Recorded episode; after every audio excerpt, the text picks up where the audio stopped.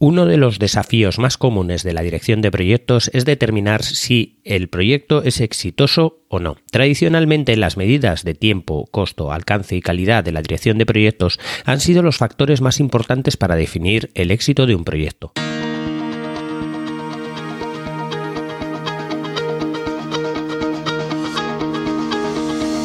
Hola, estás escuchando Proyecta, un podcast de Emilcar FM sobre dirección y gestión de proyectos, metodologías ágiles, lean, productividad y mucho más.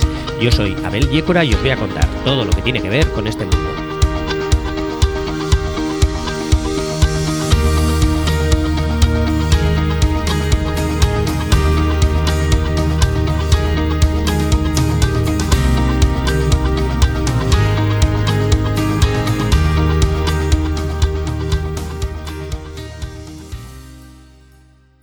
Bueno, en este décimo capítulo ya vamos a hablar de eh, más profundamente del acta de constitución de proyecto, del proceso de desarrollar el acta de constitución de proyecto. También vamos a hablar un poco de los cinco porqués o la técnica de los cinco porqué. Y también vamos a hablar un poco de las medidas de éxito del proyecto. Bien, en el capítulo anterior hablamos del proceso de eh, desarrollar el acta de constitución de proyecto, pero en sí no hablamos nada de cómo tiene que ser el acta de constitución de proyecto. Mm, el PMP, eh, mediante el PMBOK, establece unas líneas de cómo debería de ser un acta de constitución de proyecto. Como dijimos en el capítulo anterior, el acta de constitución de proyecto es un documento que eh, tiene que ser emitido por, por el patrocinador, por el que pone el dinero, por el iniciador del proyecto, que a veces eh, lo genera el director de proyecto, pero eh, en realidad el acta de constitución de proyecto es previo al director de proyecto. Es decir, el acta de constitución de proyecto es la que establece quién es el director de proyecto y le confiere a este o le proporciona a este la autoridad para coger recursos de la empresa o de la, de la organización para eh, desarrollar ya el plan de actividades del proyecto y también el acta de constitución de proyecto documenta digamos a, alta, a alto nivel eh, todo lo que tiene que ver con el proyecto y con el producto o resultado que va a salir del proyecto. El concepto claro del acta de constitución de proyecto marca más o menos qué es lo que para qué sirve el acta de constitución de proyecto, pero en ningún sitio te marca qué es lo que, lo que hay que poner en el acta de constitución de proyecto. Sí que marca el objetivo que tiene que tener, pero no lo que hay que poner. Sí que el PMBOK eh, marca algunas cosas que deberían de estar en el acta de constitución de proyecto, pero no es necesario tenerlas todas. Entonces, vamos a repasar algunas de ellas para ver qué es lo que debería de tener un acta de constitución de proyecto, pero hay que tener claro que eh, nadie te obliga a que el acta de constitución de proyecto tenga que tener estos puntos. Con que el acta de constitución de proyecto en realidad sirva para, para definir a alto nivel eh, qué es el proyecto, qué es lo que hay que hacer, establecer eh, cómo, cómo, se tiene que hacer el proyecto, con eso ya sería suficiente. Pero, como decimos, el acta de constitución de proyecto eh, debería de tener estos puntos como mínimo para, para cumplir su objetivo. Uno de ellos es el propósito del proyecto. El propósito del proyecto no es más que eh, para qué es el proyecto, ¿vale? Otro, los objetivos eh, medibles del proyecto y los criterios de éxito asociados, de los que vamos a hablar después. Eh, también tendría que tener los requisitos de alto nivel, es básicamente qué, necesitamos a grandes rasgos para, empezar a, a, ejecutar el proyecto, eh, la descripción de alto nivel del proyecto y los límites eh, y los entregables clave, vamos, eh, básicamente la descripción del proyecto y lo, que, y lo que tenemos que hacer. También los riesgos generales del proyecto, aquellos que han sido previamente detectados en el, en el caso de negocio, los resúmenes de los cronogramas de hitos, esto básicamente es eh, pensar un poco en, cuáles son los plazos de tiempo que tiene que tener el, proyecto, así como eh, también los recursos financieros preaprobados, que esto sería eh, más o menos cuánto nos vamos a gastar en el proyecto. También deberíamos de tener una lista de interesados clave. Básicamente, esta lista de interesados podría venir de otro proceso que es eh, identificar a los interesados, pero eh, no sería necesario. Aquí, eh, digamos que tendríamos que poner aquellos interesados que son clave, aquellos que, ya sabemos que, existen, como puede ser pues el patrocinador, la empresa, bueno, ciertas cosas que ya se saben que son interesados clave. También es necesario poner los requisitos de aprobación del proyecto, es decir, eh, en qué consiste el éxito del proyecto, quién decide si el proyecto tiene éxito y quién firma la aprobación del proyecto. O sea, necesitamos saber, eh, pues eso, eh, cómo se sabe que el proyecto es exitoso y quién decide que sí, que el proyecto realmente es exitoso. También es importante definir los criterios de salida del proyecto, es decir, eh, qué condiciones debe de cumplirse en el proyecto para eh, cerrar el proyecto o cancelar el proyecto en sí. También eh, es necesario poner el director de proyectos asignado y la responsabilidad y nivel de autoridad, aquello que hablamos de eh, cuál es la autoridad dependiendo del, esquema organizativo de la empresa. Y por último, eh, deberíamos de poner el nombre y el nivel de autoridad del patrocinador o de quienes autorizan ese acta de constitución de proyecto con el fin de que cualquier cosa que tenga que ver con el acta de constitución de proyecto la podamos eh, ir a remitir a aquellos que son los patrocinadores, que son los que realmente deberían de emitir el acta de constitución de proyecto. Finalmente, el acto de constitución de proyecto no deja de ser un documento un poco más extenso en el que se marca dentro de lo que sería el proyecto, pues el alcance de este proyecto, a grandes rasgos el tiempo que va a ocupar este proyecto y también a grandes rasgos el presupuesto que va eh, a involucrarse en este proyecto. Todo esto emitido por el patrocinador, que es aquel que el patrocinador es aquel que pone el dinero, es aquel que, que ordena el proyecto en sí y también asignando quién es el director de proyectos. Y por ahí analizando un poco más, pues cuáles son los criterios para decidir que el proyecto es o no es viable o es o se lleva adelante o tiene éxito, cuáles son y cuáles son también eh, los interesados, los riesgos y el director de proyectos en este caso se puede ver un poco por encima que el acta de constitución de proyectos no difiere demasiado de un plan de dirección de proyectos. En realidad, sí difiere mucho. El plan de dirección de proyectos establece punto por punto cómo se debe de ejecutar un proyecto, pero el acta de constitución de proyectos sería como un mini plan de dirección de proyectos de cómo ejecutar el plan de dirección de proyectos. Es un poco extraño, pero el acta de constitución de proyectos simplemente es a grandes rasgos qué es el proyecto. El problema con el acta de constitución de proyectos es que en muchas empresas ese acta de constitución de proyectos se establece como plan de dirección de proyectos. Es como si ese acta ya marcase las líneas del plan de dirección de proyectos. Eh, no es así. Hay que eh, establecer un plan de dirección de proyectos y ese plan de dirección de proyectos tiene muchos procesos para poder ejecutarlo de manera eficiente y también de manera eh, buena para que el proyecto salga bien. Si nos remitimos al, plan, al acta de constitución de proyectos como si fuera un plan de dirección de proyectos, hay muchas incertidumbres que vamos a tener a la hora de ejecutar el proyecto.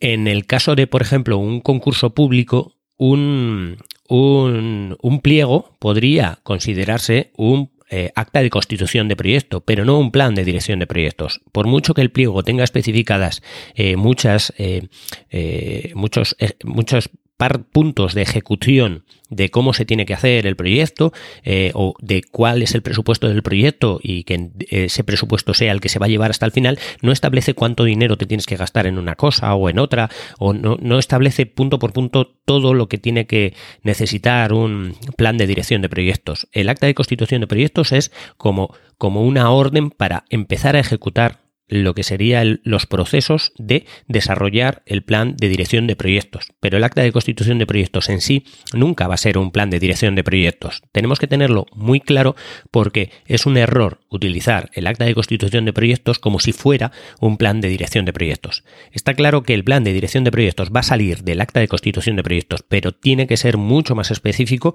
que lo que sería el acta de constitución de proyectos, que esta en sí lo que tiene es eh, todos lo que, todo lo que tiene tiene que ver con el proyecto, pero muy a alto nivel, muy a grandes eh, rasgos o con líneas muy difusas de lo que va a ser en sí el proyecto. Bien, en capítulos anteriores hablamos de un diagrama de causa-efecto, el diagrama Ishikawa, que se basaba en hacer un documento donde se dibujaba una especie de eh, espina de pescado para analizar a partir de una causa raíz, eh, perdón, analizar a partir de un efecto cuáles son las causas posibles que pueden haber llegado a ese problema. La técnica de los cinco porqués se basa en eh, hacer algo parecido, o sea, la finalidad es la misma, es analizar la causa raíz, pero es bastante efectiva a la hora de, averiguar cuáles son las causas raíces que puede haber para un problema.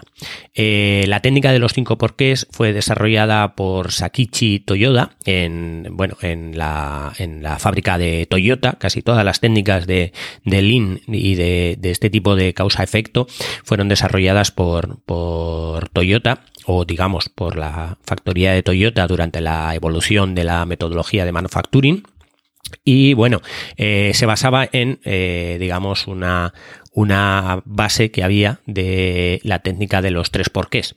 Bueno, esta técnica en sí eh, se basa en, dado un problema o identificado un problema, hacer cinco veces la pregunta ¿por qué? Cinco, seis o las que sean necesarias. Pero en un principio, cuando se hacía con tres eh, preguntas por qué, no era suficiente para analizar la causa raíz en sí. Eh, ahora, eh, digamos, ya se ha llegado al cinco por qué y hay gente que aboga por los seis porqués para analizar la causa raíz. La técnica es muy simple. Tienes una, un problema y preguntas por qué ha ocurrido ese problema. Eso te obliga a, pensado, a pensar en, en qué es lo que ha pasado para que ocurra ese problema. Una vez que detectas el, qué es lo que ha pasado, preguntas por qué ha pasado eso. Para analizar eh, cuál es la causa de, raíz de lo que ha pasado, que ha provocado el problema final. Una vez que has averiguado esa, eh, esa causa, digamos, vuelves a, preguntar sobre esa causa. De tal manera que haciendo esas cinco preguntas vas a ir a una causa eh, mucho más raíz de lo que de lo que de lo que hubieses pensado si solamente preguntas por qué ha pasado esto. Esta pregunta de por qué es una pregunta muy fácil, que, o sea, muy, utilizada por, los, los, directivos de las empresas. Cuando ocurre un problema, van al responsable y le dicen por qué ha ocurrido esto. Y el responsable les dice, pues ha ocurrido por esto y por esto y por esto. Ya está. Y se quedan ahí. El preguntar eh, cinco veces por qué eh, obliga al, al responsable a pensar en cuál es la causa raíz. Y una vez analizada la causa raíz, podemos evitar que ocurra, eh, que ocurra el problema nuevamente.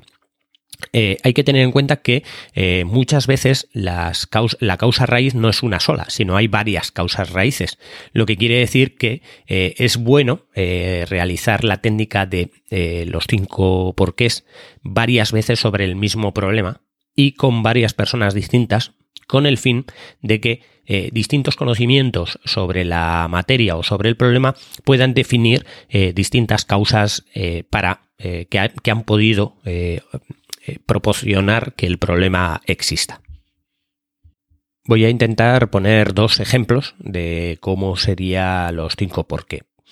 Uno de ellos está en la propia Wikipedia y eh, define bastante o, interpreta bastante bien qué son los cinco porqués. Imaginémonos que hay un problema y el problema es que tenemos un coche que no arranca. El coche no arranca, eh, entonces preguntamos, ¿por qué no arranca? Bueno, pues miramos y la respuesta es que la batería no, no, no, no, funciona, la batería está, no tiene electricidad. Entonces pensamos, ¿por qué la batería no tiene electricidad? Y miramos y analizamos que el alternador no estaba funcionando, que no ha cargado la batería y, miramos por qué el alternador no ha cargado la batería y detectamos que la correa del alternador pues eh, está rota. Y entonces miramos y decimos, ¿y por qué la correa del alternador está rota? Eh, esta ya sería otra pregunta, una pregunta, ya la cuarta, sería una pregunta que no nos haríamos, diríamos, la correa del alternador está rota, la sustituimos y ya está. No, pero hay que preguntarse hasta cinco. ¿Por qué la correa del alternador está rota? Pues la correa del alternador eh, fue, digamos, que se usó más eh, de, lo que el vehículo o la vida útil de la correa se estaba marcada. Estaba marcada que igual eh, habría que cambiarla cada tres años y hemos pasado cinco años y no la hemos cambiado.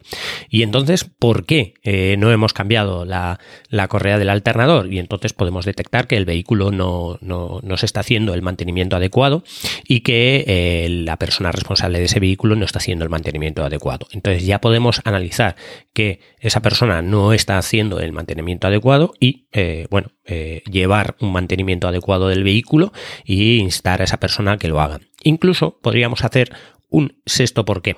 El sexto por qué sería porque esa persona no está realizando el mantenimiento adecuado del vehículo y esa persona pues podría ser pues porque no tiene un checklist eh, cada día para poder o, digamos cada mes para poder hacer las tareas que tenga que hacer y en este caso cada vez que tenga que eh, realizar el mantenimiento del vehículo no, no lo ha hecho porque no tenía una lista de cosas que tenía que hacer. Y aún podríamos ir a más. Eh, ¿Por qué ese empleado no tiene un, una, un checklist? Pues bueno, pues ya podríamos ir a que no se ha establecido el checklist como una de las herramientas para llevar al día las cosas que tiene que llevar cada uno. Como veis, eh, el preguntarnos el por qué sobre las cosas que, que, analizamos como como causas de un problema nos lleva muchas veces a analizar la causa raíz. En este caso, para que no vuelva a ocurrir que la batería eh, eh, falle o no vuelva a ocurrir este fallo, este fallo u otros que puedan definir o que puedan declinar de la causa raíz, lo que tenemos que hacer, es analizar o ir a la causa más raíz que podamos dentro de, de, nuestro, de nuestro entorno, de aquello que estamos analizando. El gran ejemplo que se suele usar para definir las cinco, los cinco porqués era eh, uno en el que había un monumento que se deterioraba muchísimo, eh, sufría un deterioro muy grande. Entonces eh, alguien se preguntó por qué el monumento sufría ese deterioro. A lo que eh, la respuesta fue porque se limpiaba muchas veces con unos productos muy abrasivos. Entonces preguntó, ¿y por qué se limpia con esos productos eh, tan abrasivos? Pues bueno, era porque eh, había muchas palomas en, ese parque y esas palomas pues depositaban sus excrementos en, el, en el monumento y la única manera de limpiarlos bien era con esos, con esos productos. Entonces pensaron en porque las palomas eh, depositaban sus excrementos tanto en ese monumento. Y era porque había unas arañas que eh, en realidad les gustaban mucho a las palomas y las palomas se alimentaban de esas arañas y por eso había muchas palomas en ese monumento. Entonces analizaron por qué eh, había tantas arañas en ese monumento. Entonces analizaron y vieron que, eh, que, las arañas estaban ahí porque en el monumento había unos eh, ácaros de que las arañas, de las cuales las arañas se alimentaban. Entonces las arañas estaban en ese monumento. Y analizaron por qué había esos ácaros en el monumento y era porque la luz los atrae y en ese monumento habían puesto unos focos que iluminaban ese monumento por la noche y eran unos focos especiales que digamos, esos ácaros iban hacia esa luz. La solución para esto fue eh, eliminar esos focos o cambiar la tonalidad de esos focos de tal manera que eh, aquellos ácaros no, no, no, iban hacia, hacia ese monumento, entonces por lo tanto las arañas no iban a ese monumento, por lo tanto las palomas no iban a ese monumento, por lo tanto las palomas no defecaban en ese monumento y por lo tanto eh, ya no había que limpiarlo tanto con productos abrasivos y el, el deterioro de ese, de ese monumento era muy inferior solamente cambiando la iluminación hacer o ejecutar la técnica de los cinco porqués muchas veces nos lleva a, un bucle y hay un ejemplo bastante gracioso de, esto, de, los cinco porqués, que se basa en lo que sería la vía cotidiana.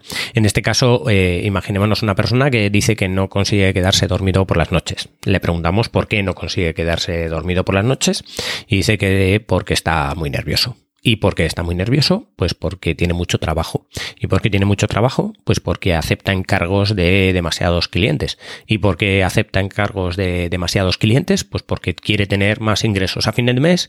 ¿Y por qué eh, quiere tener ingresos, eh, más ingresos a fin de mes?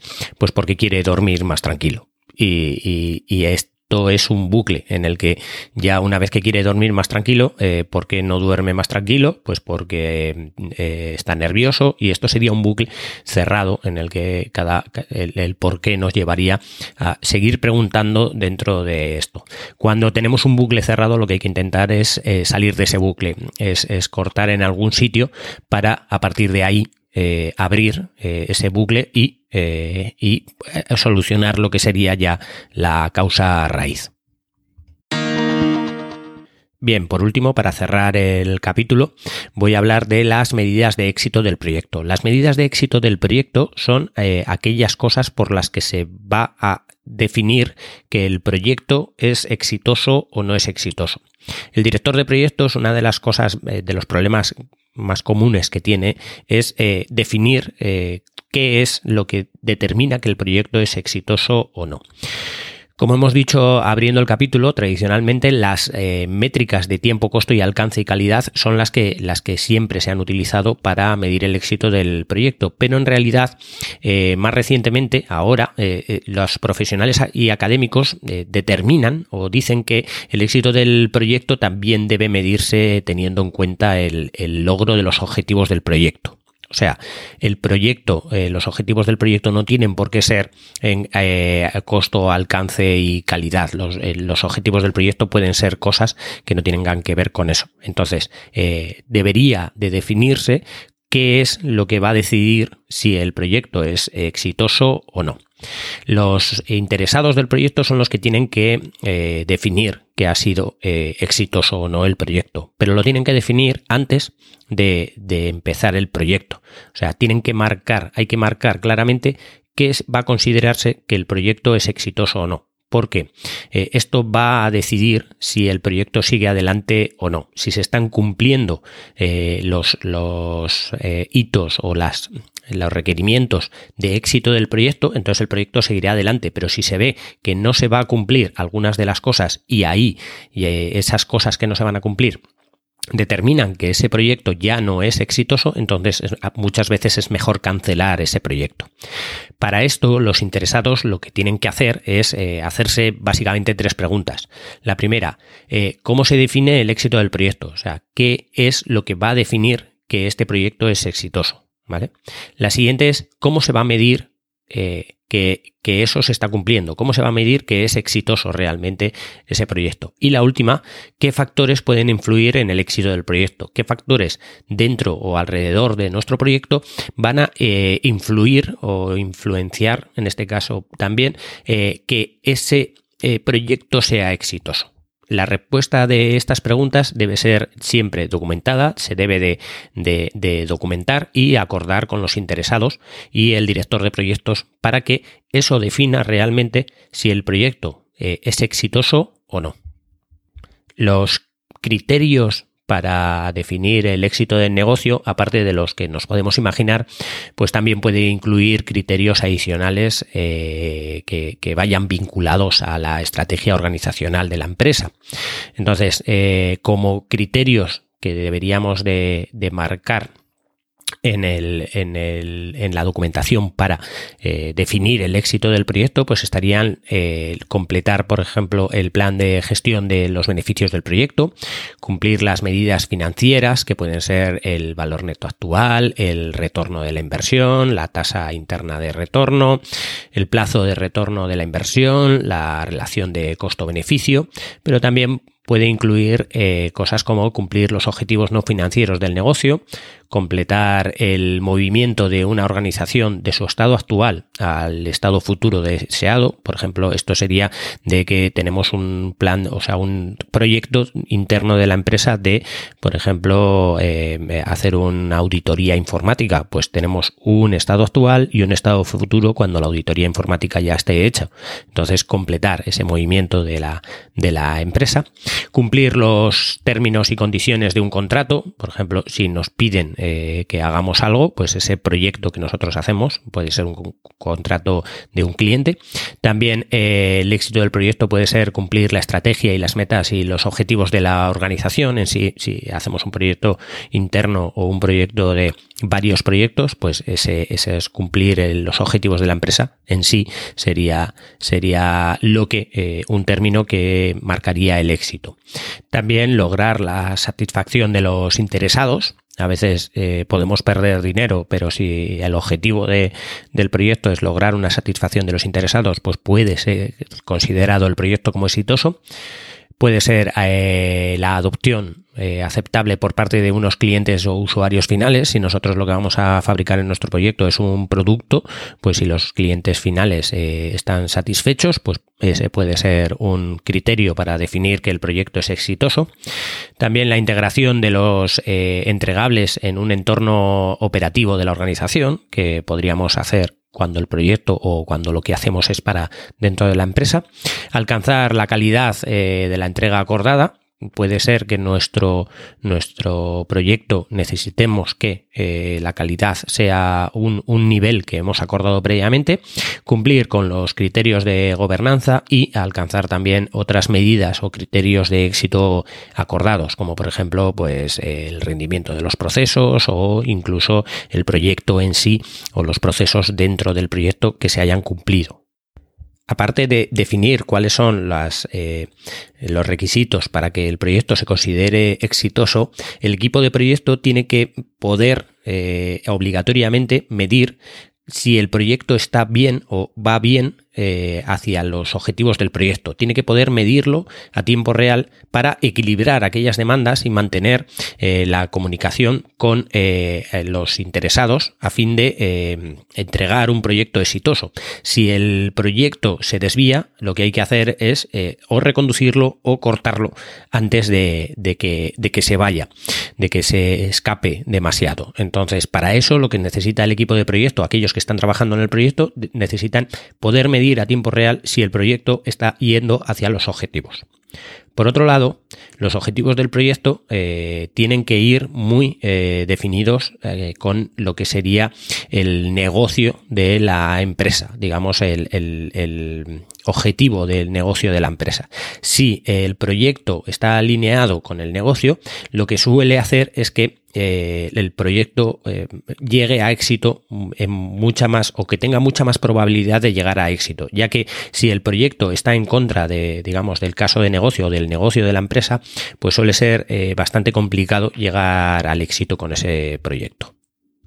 Por último, también marcar que es posible que un proyecto eh, llegue a ser exitoso desde el punto de vista del alcance, cronograma, presupuesto o los objetivos que se hayan marcado, pero que en realidad no sea exitoso desde el punto de vista de negocio. Esto eh, normalmente puede ocurrir cuando eh, existe un cambio en las necesidades de negocio o en el entorno del mercado. Por ejemplo, un proyecto que nosotros hacemos para hacer una máquina en la que vamos a hacer, yo qué sé, vamos a diseñar un teléfono móvil, por ejemplo, y ese proyecto lo hacemos a seis años y resulta que eh, para cuando llevamos tres años ya hay alguien que ha hecho un teléfono móvil mejor que el nuestro o con unas similares características y que está acabando con el mercado y cuando llegamos al cuarto año resulta que eso ya no se vende o lo que nosotros vamos a hacer para el sexto año ya ha cambiado en el mercado.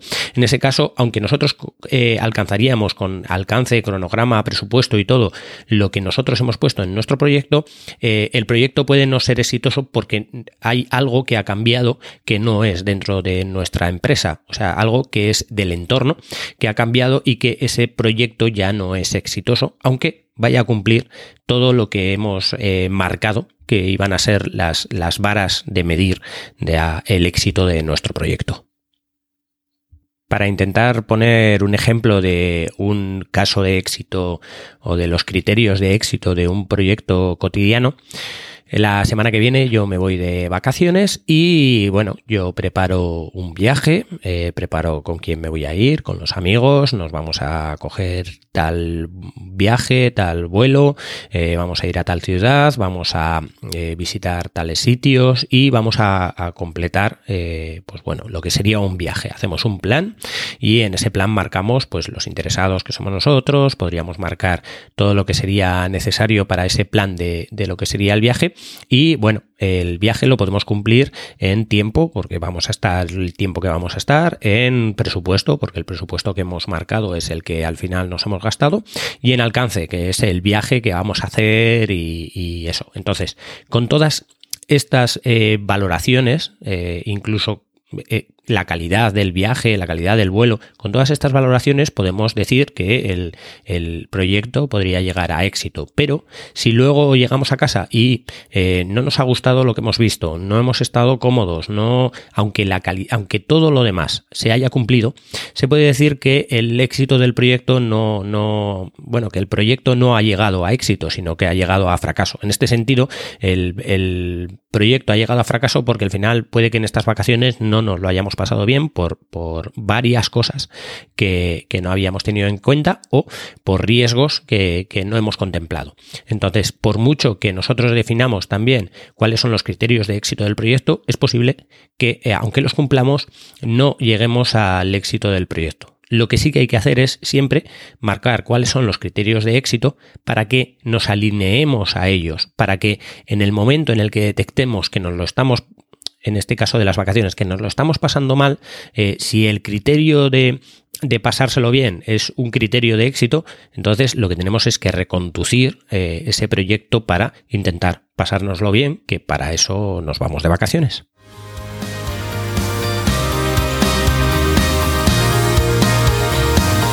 Y hasta aquí el capítulo de hoy. Muchas gracias por escucharme. Tenéis todos los medios de contacto y la información y enlaces de este capítulo en emilcar.fm barra proyecta, donde espero vuestros comentarios. Hasta el próximo capítulo y no os olvidéis de que lo bien planificado, bien sale.